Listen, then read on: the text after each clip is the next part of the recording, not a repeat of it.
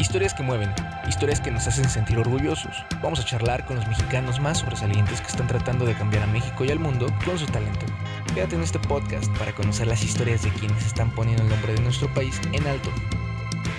Mexicanos Sobresalientes, un podcast de Talento por México.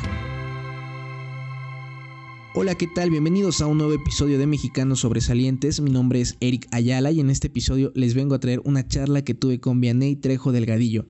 Ella es una deportista paralímpica mexicana especializada en natación, multimedallista mundial y multimedallista en Juegos Parapanamericanos. Ha participado en los Juegos Paralímpicos de Londres 2012 y Río 2016, y en los Juegos Parapanamericanos de Guadalajara 2011 y Toronto 2015, consiguiendo preseas de oro y plata en dichas competiciones. Vianney además ha logrado batir récords como el de 400 metros libres y el de 100 metros dorso, con tan solo 26 años y los Juegos Paralímpicos de Tokio 2021 por delante, Vianney se prepara para seguir poniendo en alto el nombre de nuestro país y espero que disfruten esta charla así como yo. Que la disfruten. Hola, ¿qué tal? ¿Cómo están? Bienvenidos. Muchas gracias por estar acompañándonos una vez más en un episodio de Mexicanos Sobresalientes, el podcast. Ya saben que pueden escucharlo en Spotify, en Apple Podcast y ya también está disponible en Google Podcast. El día de hoy tenemos a una invitada de lujo, de super lujo, porque vaya, todo lo que ha hecho y su trayectoria es impresionante. Estoy muy emocionado, creo que hasta el momento es de esas entrevistas que, piensas que no vas a poder dar a lo mejor hasta ahorita y, vaya, qué, qué, oportunidad de estar con, con Vianey Trejo Delgadillo. Ella es una atleta paralímpica, multimedallista mundial y ha tenido pues una trayectoria muy importante en el área del deporte y el día de hoy está con nosotros para poder platicarnos cómo empezó, de dónde viene, cómo ha sido cada uno de estos logros. Pero antes, Vianey, ¿cómo estás? Hola, pues primero que nada, muchísimas gracias por la invitación. Estoy muy bien, muy contenta de estar compartiendo este espacio con ustedes.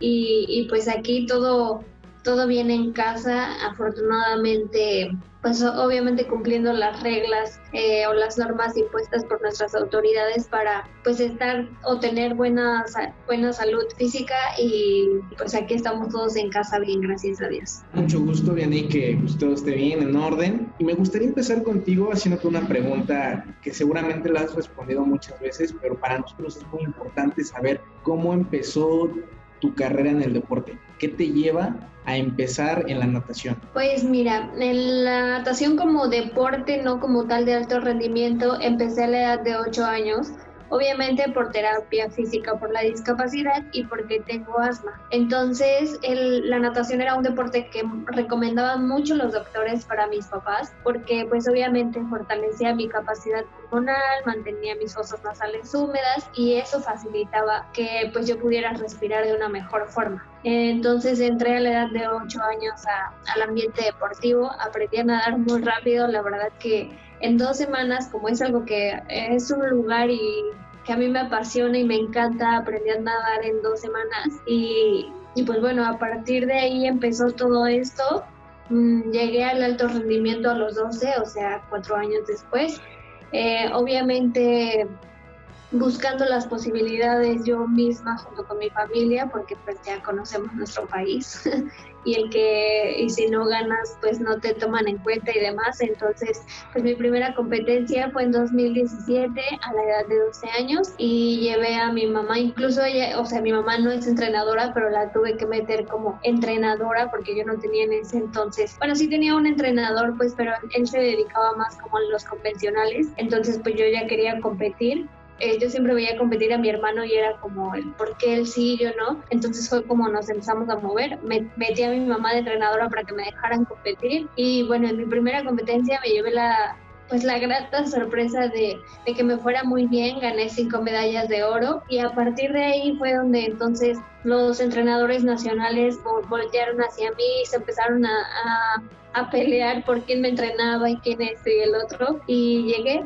llegué a los 12 años o sea, de mi competencia nacional a la internacional inmediatamente en ese año. En, diciembre, recuerdo, fue mi primer evento en Estados Unidos y a partir de ahí hasta hoy. Muy bien, viene. Y, y todo lo que estás mencionando te pasaste aproximadamente cuatro años, ¿no? Entrenando por tu propia cuenta hasta llegar a la primera competencia. Eh, en esos cuatro años, eh, ¿qué es lo que tú, tú pensabas al, al hacer natación? ¿Qué era lo que te motivaba para, para, decir, sabes qué, tengo que llegar, en algún momento se va a dar la oportunidad? Y más aún sabiendo que, como tú bien lo mencionas, muchas veces con la falta de entrenadores y, y, toda esta parte, ¿cómo fue para ti en esa corta edad, ¿no? en ese periodo?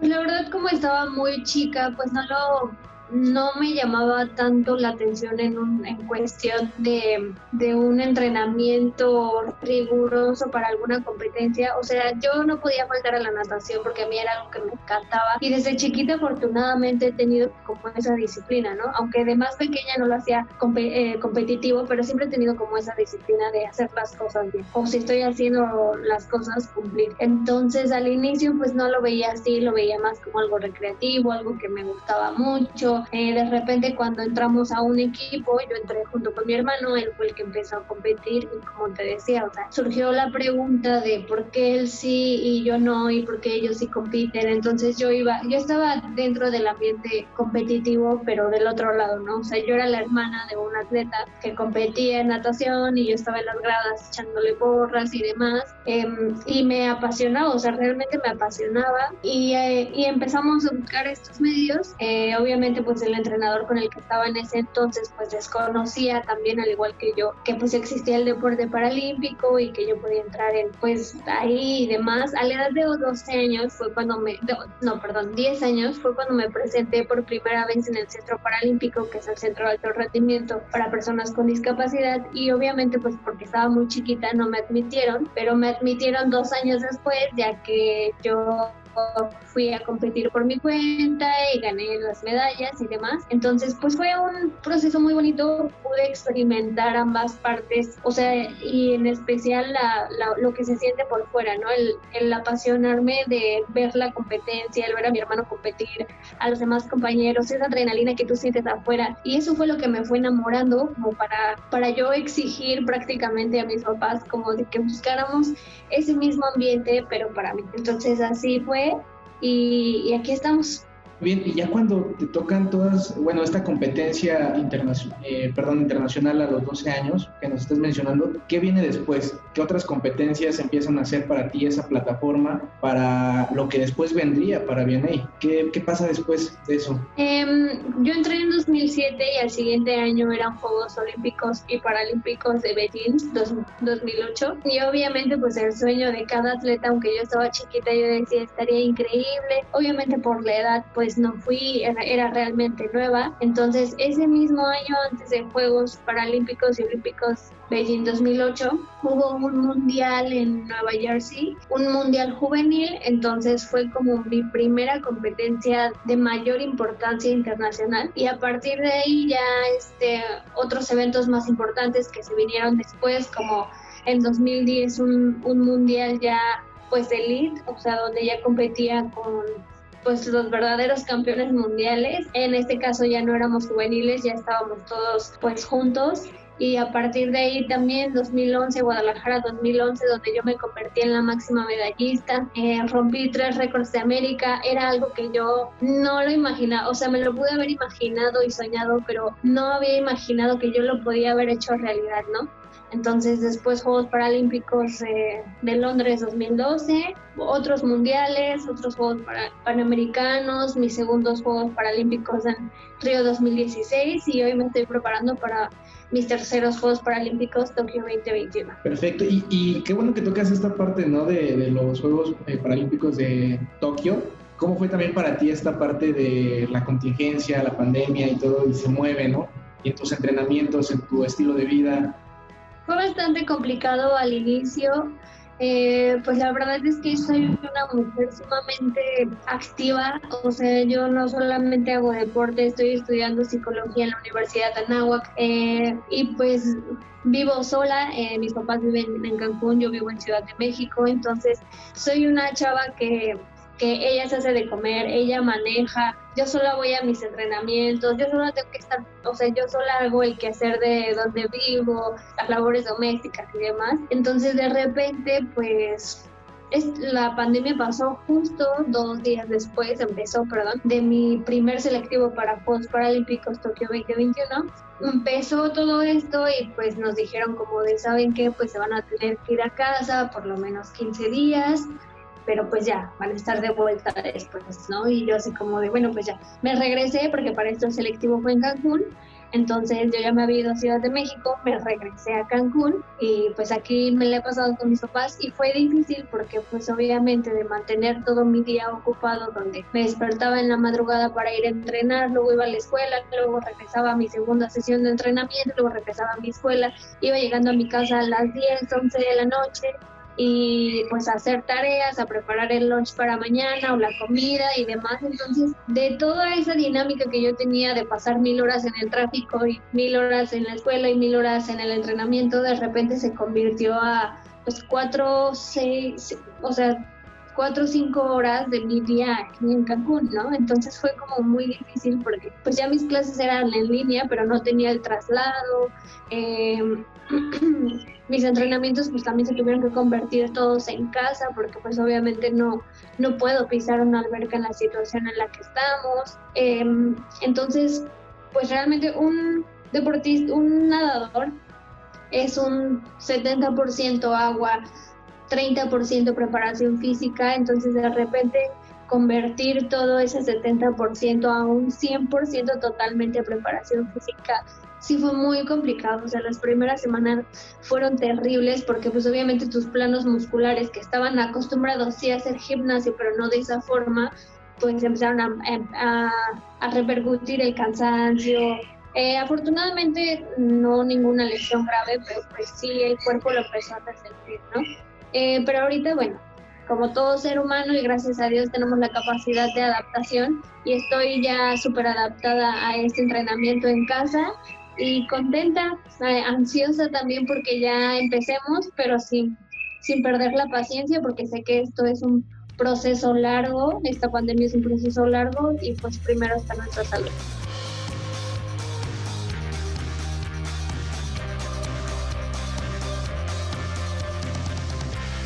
Mexicanos Sobresalientes, un podcast de Talento por México.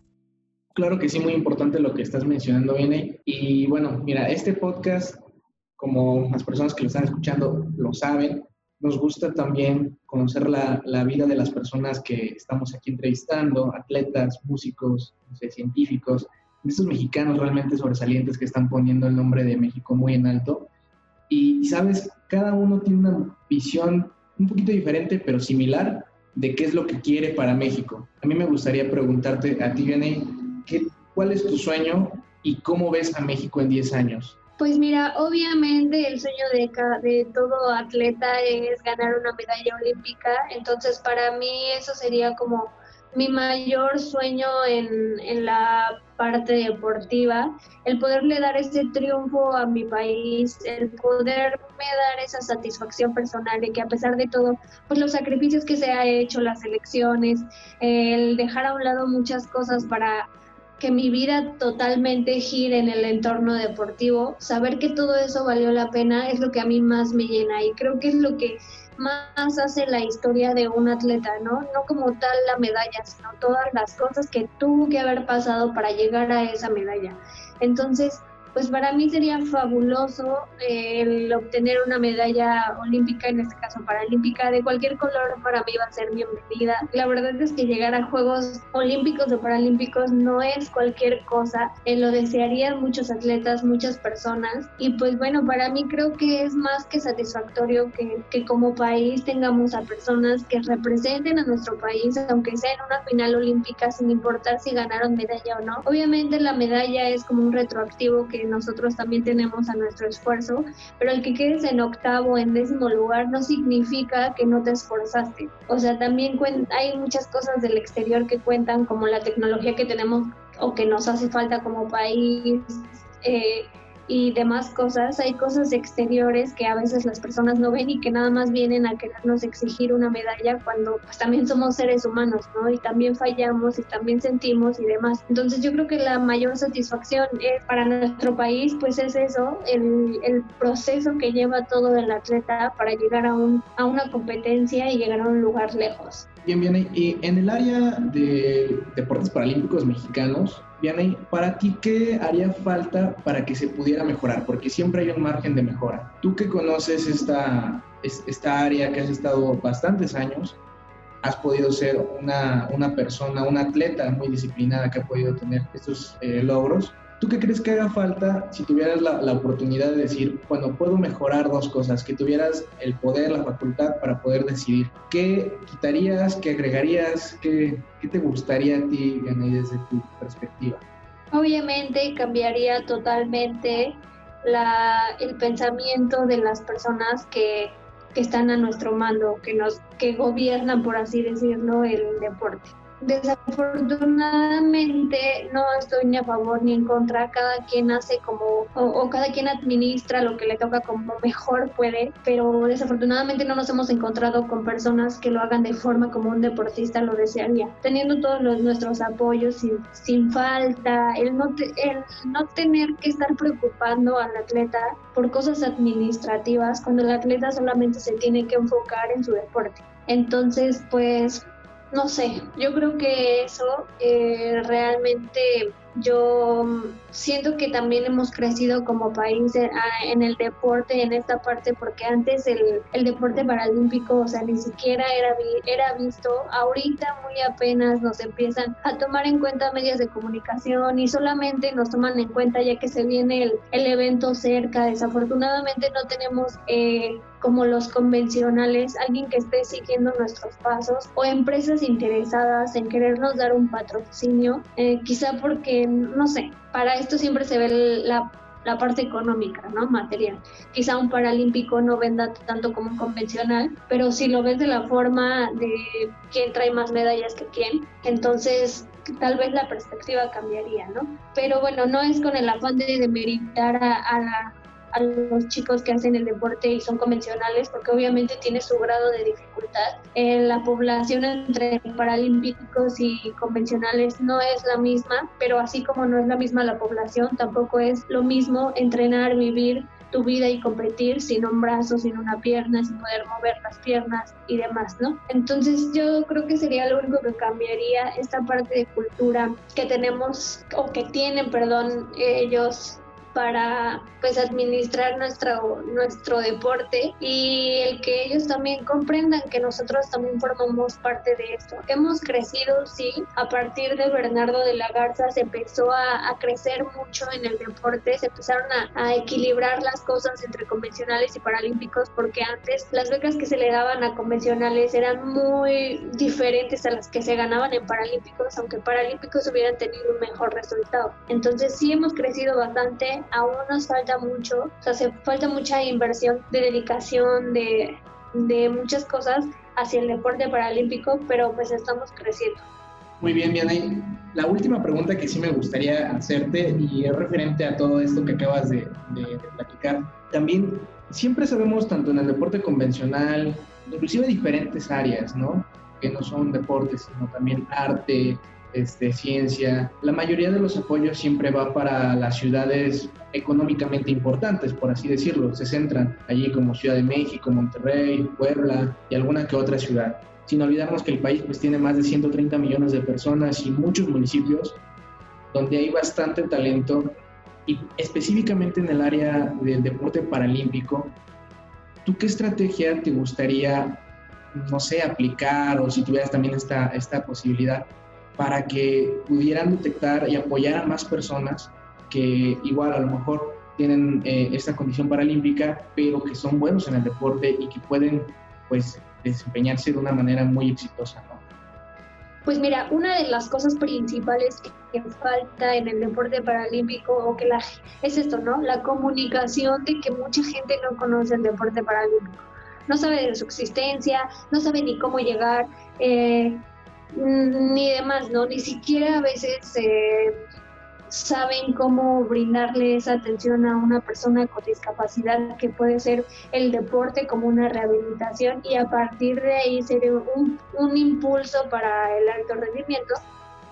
Entonces a mí me encantaría como poder llegar a, a, todas las comunidades, el poderles expresar lo que es el deporte paralímpico, además de no solo el deporte paralímpico, la parte buena que trae hacer deporte, eh, para que a partir de eso, o sea, a partir de un bienestar físico y mental, entonces sí se empiecen a ubicar semilleros, porque eso es algo que nos falta muchísimo, ¿no? no yo creo que ni en el deporte paralímpico, hasta en el convencional, pero desafortunadamente hay más apoyo en esa parte del, del convencional, o sea, se encuentran semilleros, más fácilmente porque obviamente hay instituciones que no permiten la entrada a personas con discapacidad porque su no está apto para poder entrenar o poder eh, enseñarle. A veces necesitamos una, una ¿cómo, cómo explicártelo? Aunque tengan una especialización en una persona con discapacidad. O sea, mi, el, mi primer entrenador y mi entrenador actual en la vida habían tenido una convivencia cercana con una persona con discapacidad y llevarla a, pues a un podio. O sea, no, no tenían la experiencia y lo lograron, ¿no? Justamente porque el deporte paralímpico es, eh, o el, por algo se le llama deporte adaptado porque tienes que adaptar el deporte a las necesidades de la persona. Y no solamente una persona con discapacidad, tú pones a dos convencionales y los dos convencionales tienen capacidades totalmente diferentes. Entonces a cada uno le tienes que adaptar el entrenamiento a su forma. Y es lo mismo en el deporte paralímpico. Entonces muchas personas se, se frenan por eso y, y deciden como hacernos a un lado y demás. Entonces a mí me encantaría como llegar justo con toda esta información, algo bien armado a comunidades, a lugares, a instituciones deportivas y demás, y poderles plantear todo esto para que ellos también vean que pueden sacar provecho realmente de esto, o sea, no es que nada más como pues que se queden ahí, ¿no? Entonces, pues a mí me gustaría hacer esa parte, el sí ir buscando semilleros eh, o, ir formando, perdón, semilleros de personas también con discapacidad en los centros de rehabilitación que hay,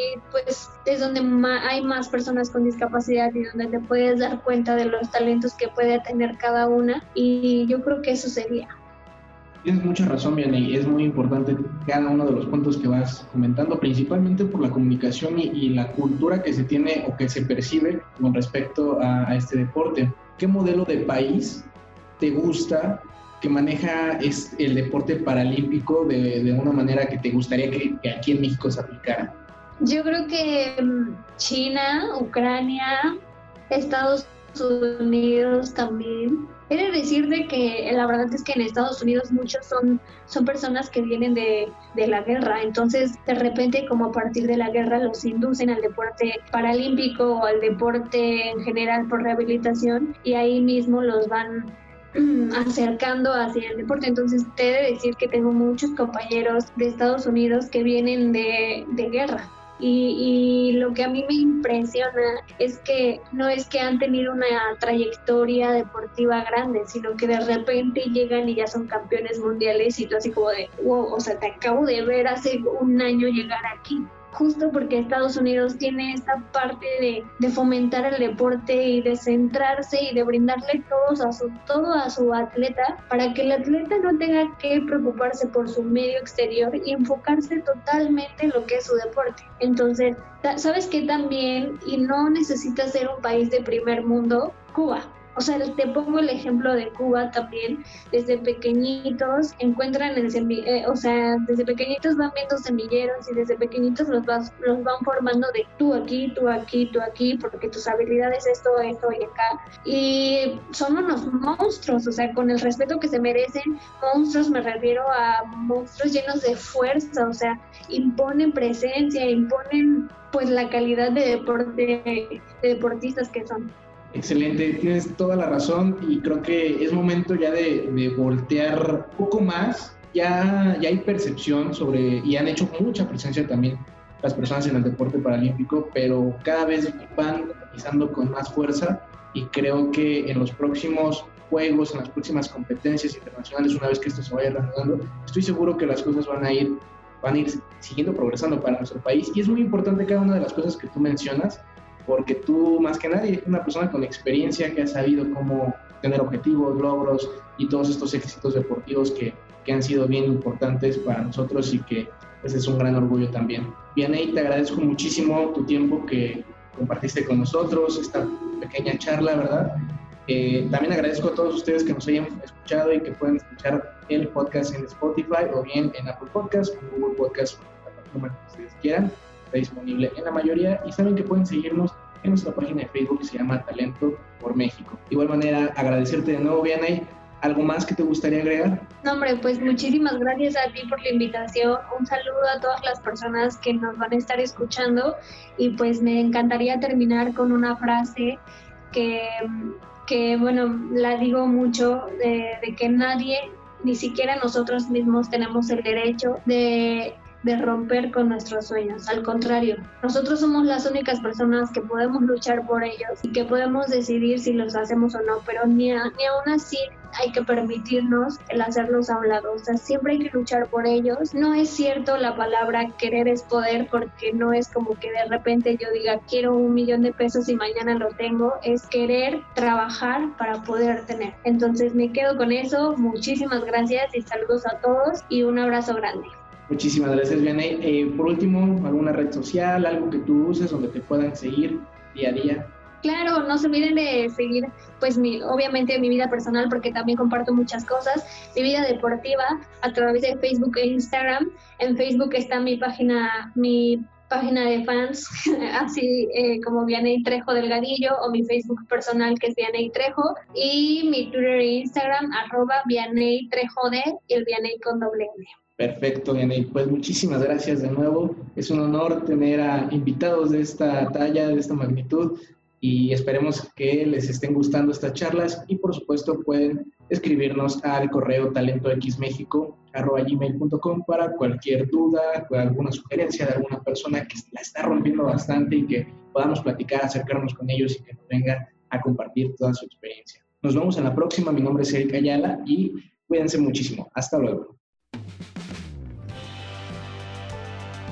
Acabas de escuchar una historia de un mexicano o mexicana sobresaliendo en México y el mundo. Nos escuchamos en la próxima. Mexicanos Sobresalientes, un podcast de Talento por México.